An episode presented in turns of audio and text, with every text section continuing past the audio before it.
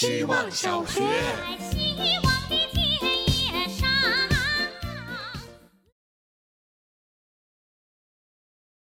大家好，我是小郭边。最近几次放假回家，想要离开家的情绪一般都出现在第三天。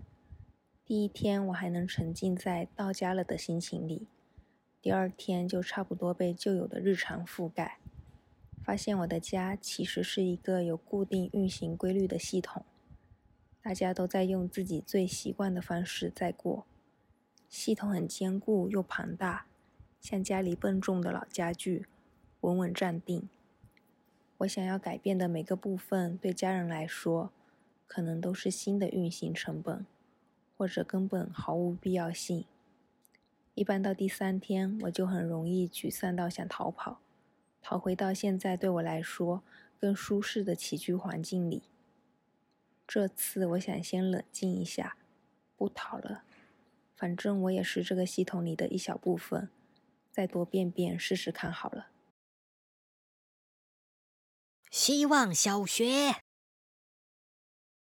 渐渐被日本的设计宠坏，明明是温柔的为他人考虑。某一天想打开零食外包装时，才发现有件事来之不易，却如此的习以为常。若包装没有方便的开口，随之是情绪的不耐烦。这怎么应该？忘记了解决问题的感谢，就好像跟一个人熟络了，那份好渐渐也司空见惯。那习惯好可怕。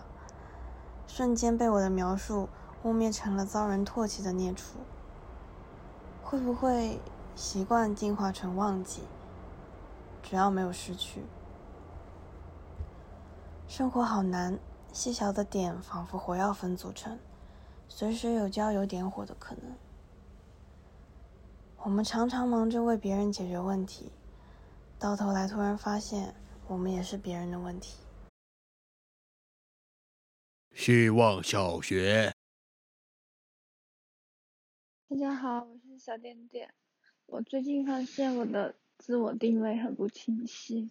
我自以为很强的共情能力，其实不然。我本身就是一个自私冷漠、共情淡薄的人。我每天在朋友圈共情，在微博共情，却没能对自己的家人共情。我姐姐的丈夫由于不可抗力因素。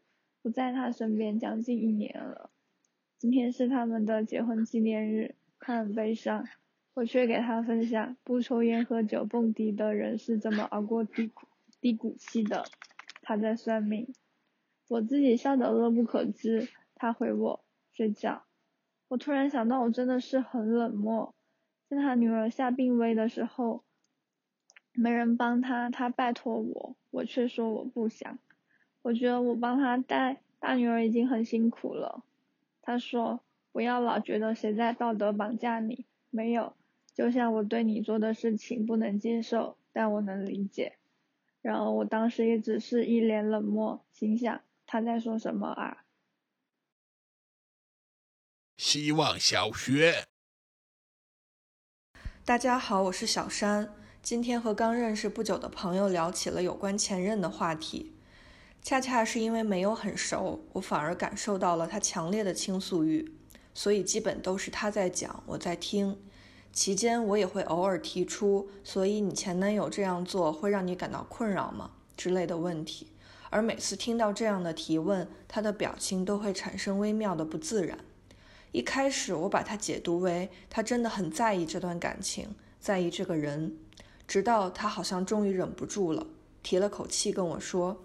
其实应该是前女友，我一下子愣住了，瞬间懂了他刚刚所有的尴尬，然后就是巨大的自责，我竟然下意识的默认了他是一位异性恋者，这使他本该排解烦恼的倾诉徒增了许多困扰，太抱歉了。虽然谈话还是有顺利进行，但我暗暗告诫自己，对于这种下意识的默认，还是应该再谨慎敏感一些。望小学，大家好，我是不知道写什么小 A，让我看看维基网页的小气，朗读一下我的搜索历史吧。它是记录并代表了我的生活和我的好奇心的。掌中宝是鸡的哪个部位？牛至是什么？芒果放冰箱好还是常温好？为什么古代的太监拿着拂尘？彭磊动画片《可可可心一家人》，可可可心一家人和辛普森。关于老师的典故，茶百道是哪里的？九十分贝有多大？室友情侣吵架了怎么办？怎么挑榴莲？沙茶是什么？周黑鸭算零食吗？为什么现在的人很少扎两个辫子了？柠檬用多少度的水泡？何鸿燊是谁？健胃消食片有用吗？游泳可以戴隐形眼镜吗？口香糖是什么垃圾？北半球夏季日出方向？人类为什么会打耳洞？人类第一次打耳洞？啊，这样罗列下来，我的日子就挺五彩缤纷的。